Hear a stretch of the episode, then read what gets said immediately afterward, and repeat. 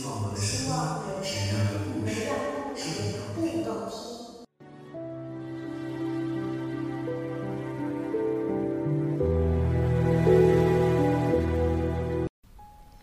Hello，正在收听节目的每一位朋友，你们好吗？欢迎收听《烟花与笙歌》，我是易木兮。前两天有听众朋友在后台提建议，说那个木兮你语速慢点儿就好了。首先呢，要感谢这位朋友的提醒。说实在的，这个问题我也很头疼，因为平时我不管是说方言啊，还是说普通话，这个语速都有点快。然后我的朋友、我的父母都一再的说，你真的需要再慢一点，不然人家都跟不上你的速度了。呃，老实说吧，我其实已经改了很多，然后在录节目的时候也会事先跟自己提醒很多遍，说一定要注意啊，一定要注意。可是每次还是录着录着就跑飞了，所以呢，以后可能还是需要大家来提醒着，这样不管是咱们这档节目的水平，还是木西录音的水平，都能够提升起来。那么以后不管是有什么样的建议或者是想法，都可以通过这个荔枝 FM 的后台发消息给我，或者是发到我的邮箱，啊，通过微博私信给我都是可以的。我们依赖彼此，不得不承认，放弃自由，喜欢两个人，抱住的两个。不想让，还是相爱，分享一生。不爱热闹，喜欢两个人，就我们两个人，在浮动不安世界里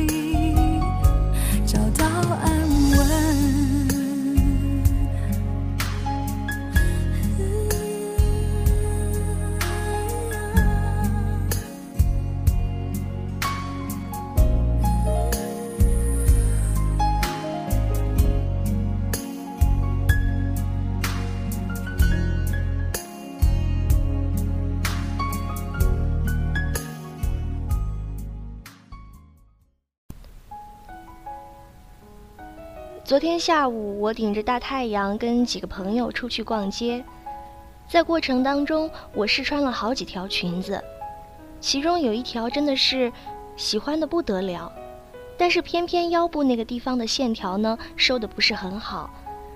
考虑到我以往买衣服总是要后悔这一点，最后还是没有买。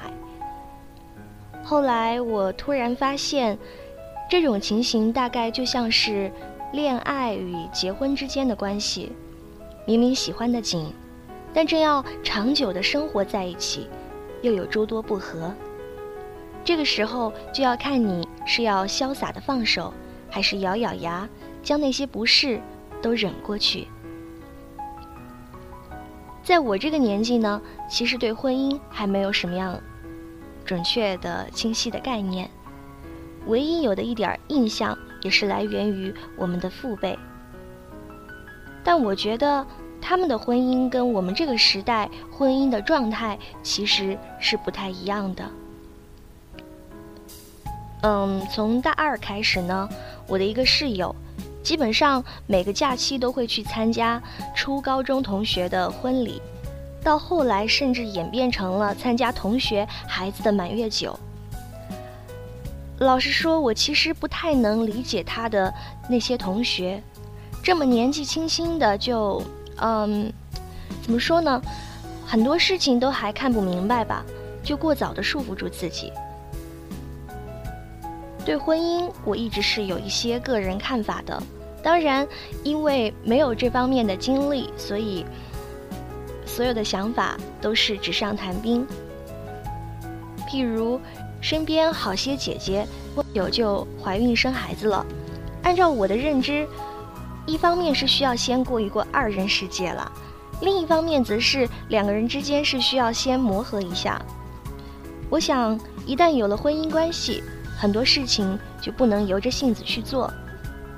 虽然也有人说过，好的爱情是能够让彼此的世界更宽广的。可爱情与婚姻毕竟是不等同的，不是还有句话说，婚姻是爱情的坟墓吗？可是又有人说，没有婚姻的爱情，不是死无葬身之地吗？所以，我们不能够单方面的去看待这个问题。嗯，我个人是觉得。两个人呢，需要先有一到两年生活在一起的经验。如果夫妻相信很好，再要一个宝宝。呃，说了这么多，其实呢，都是我的一些不成熟的想法。其间种种究竟如何，还是需要大家将来自行去摸索。当然，如果听众当中有已婚人士，那就完全可以无视我说的这些话。嗯，那至于那些跟我一样对婚恋没有概念的孩子，在没有办法实地考察的日子里，也并不妨碍我们去研究一些理论知识。那在今天的节目当中呢，木西要跟大家分享的文章就是来自白昂的《结婚的意义》。好吧，今天废话了这么久，无非就是想要引入这个话题。那最后竟然硬生生的把自己说成了一副恨嫁的剩女样，我也是蛮拼了。OK，那么在开始今天这篇文章之前，我们先一起来听一首歌，来自辛晓琪的《哀愁》。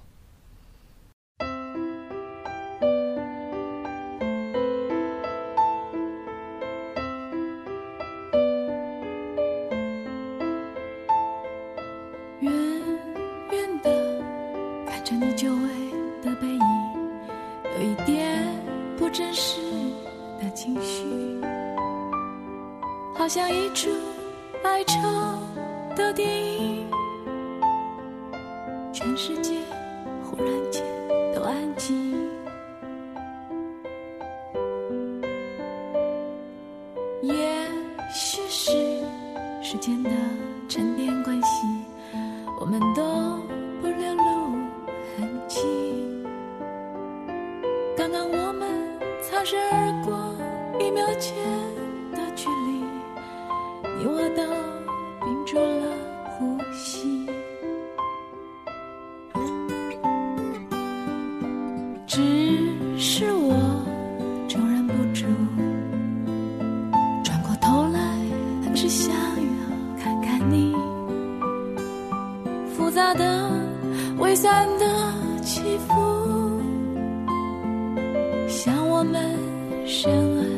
的夜景。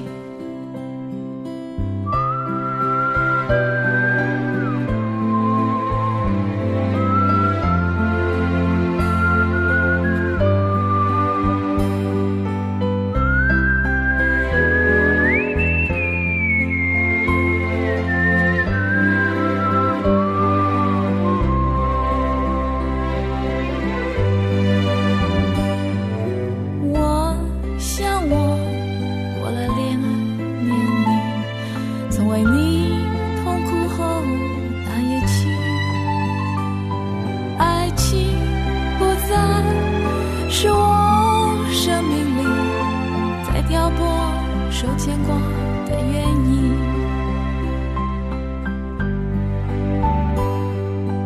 终究我还是要转回身去，回到我眼前的平静生活里，只是心底还想着某一个小事情。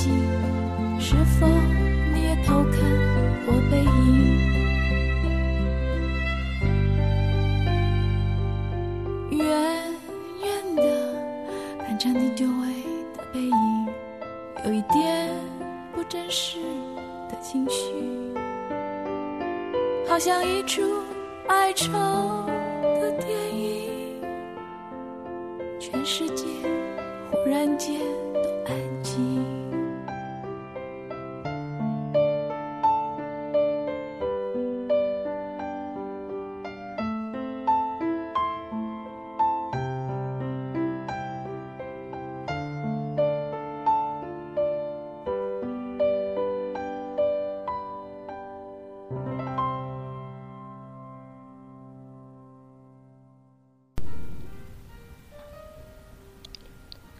有个男生上个月告诉我，他喜欢上了一个不错的女生，找人打听到了他的电话，和他聊了几次，终于鼓起勇气告白。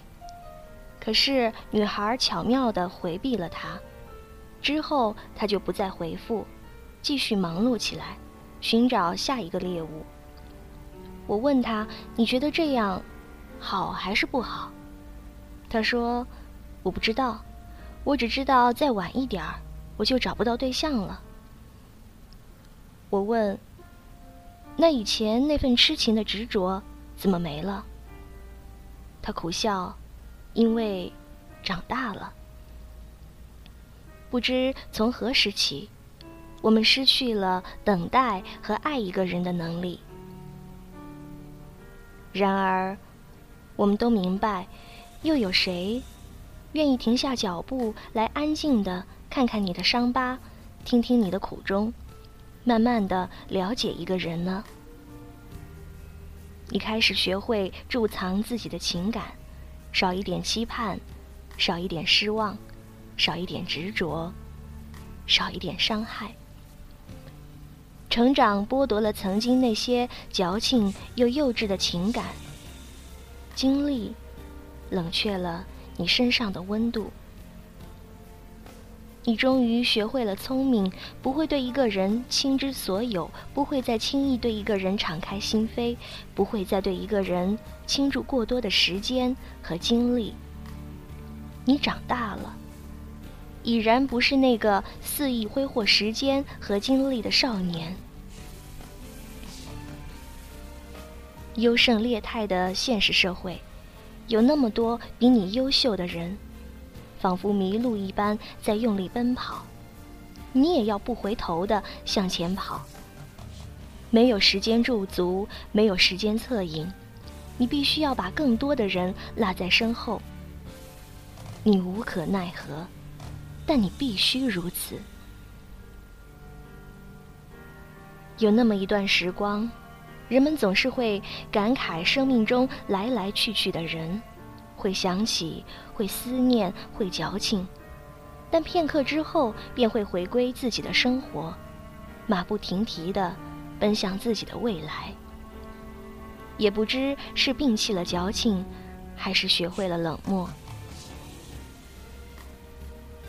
我想，只有放肆的矫情过，长大后才会明白。人的情感其实都是有期限的，爱、憎、恨，这世间所有的情感都有期限。过了这个期限，一切都化作似水流年。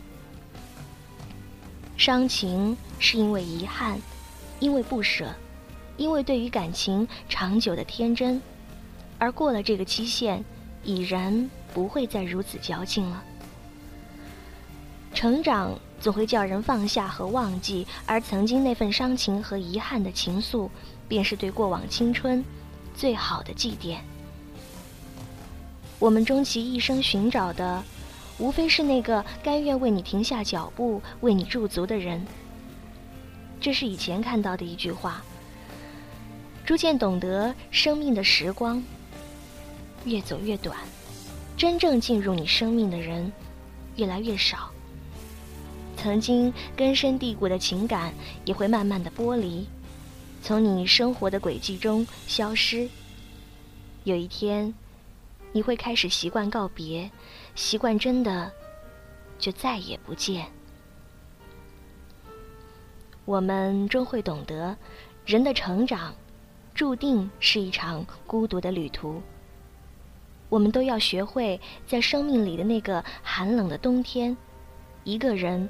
孤独的过冬，不奢求别人，不依赖别人，自己温暖自己，自己治愈自己，自己给自己力量和勇气。我们都一样，要学会承受生命的孤独与无助，挺过去，才能看见美好和繁华。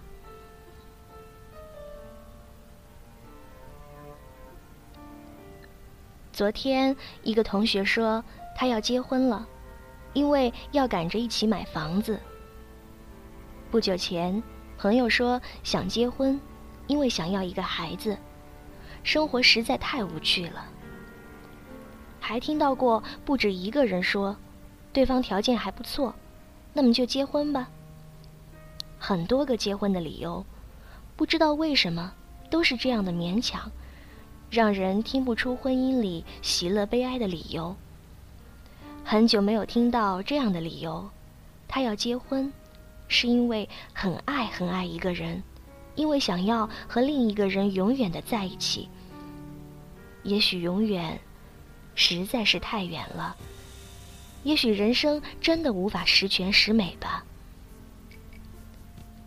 在一本书上看到一位香港的女作家说：“我们身处在一个极乐世界。”生活上太多食之无味的存在，上至婚姻事业，下至中午时分匆匆吃下肚的那个盒饭。读这段文字的时候，我能够感受到一种不见眼泪的悲伤，和一种不见血肉的折磨。生活仿佛总在营造着一个又一个的缺陷。有一次，我碰上了一个高中时候的女。呃，女同学，我知道，很长时间以来她都在相亲，但是始终没有满意的。于是我问她，是不是要求太高了？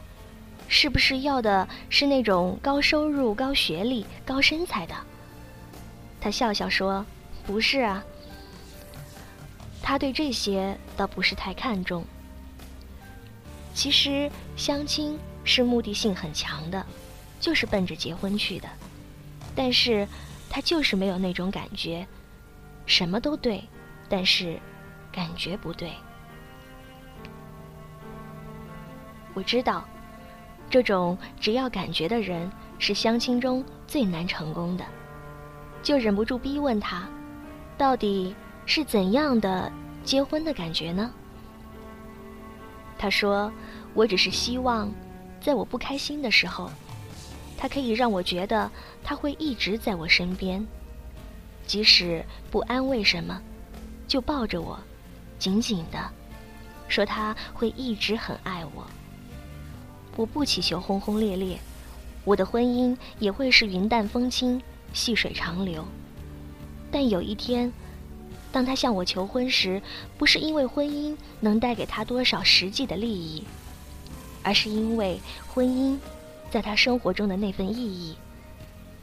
我希望在那一刻，他至少可以给我一个理由，他要和我相守，即便是在那一刻。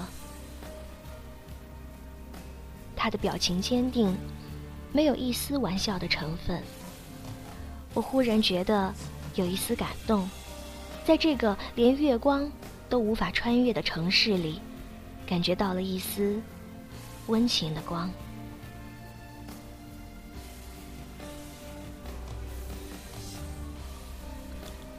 文章到这里就结束了。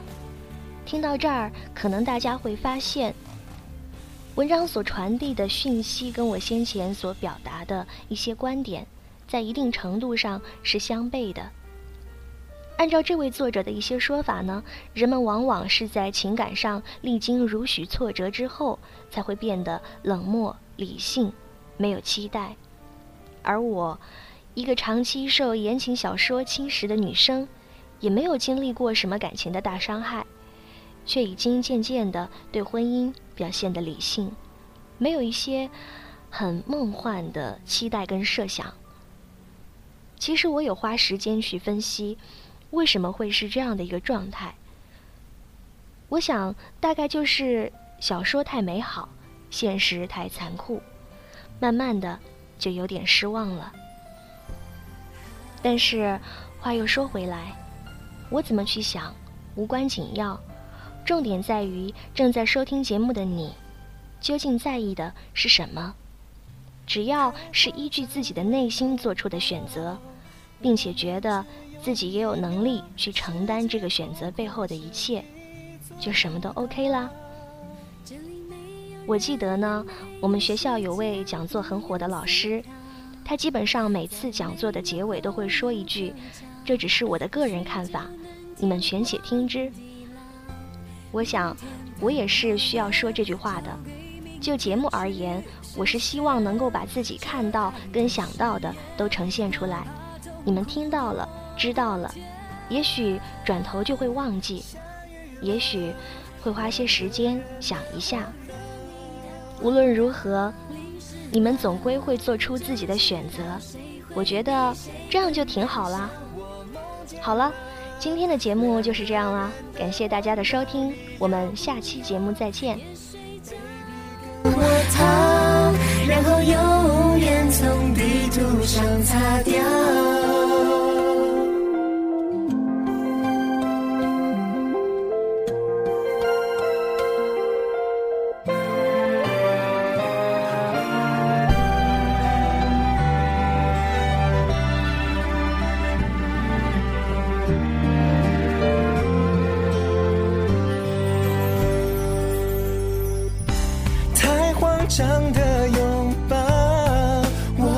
只剩一秒世界崩溃成一座孤岛。这里没有人也没有时间不用思考再没有后路可找或许就能天荒地老明天的诺言交给明天去实现这爱的誓言。那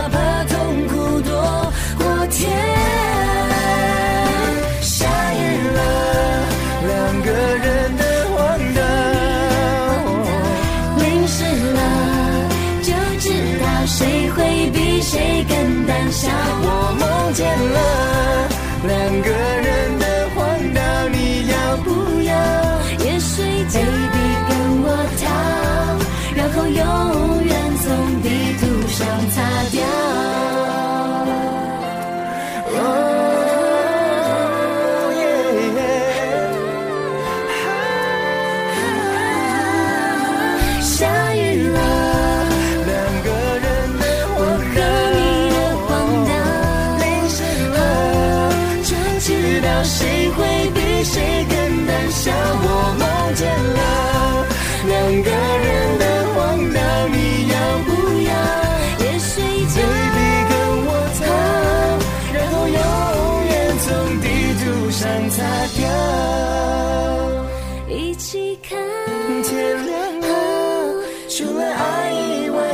什么都不要。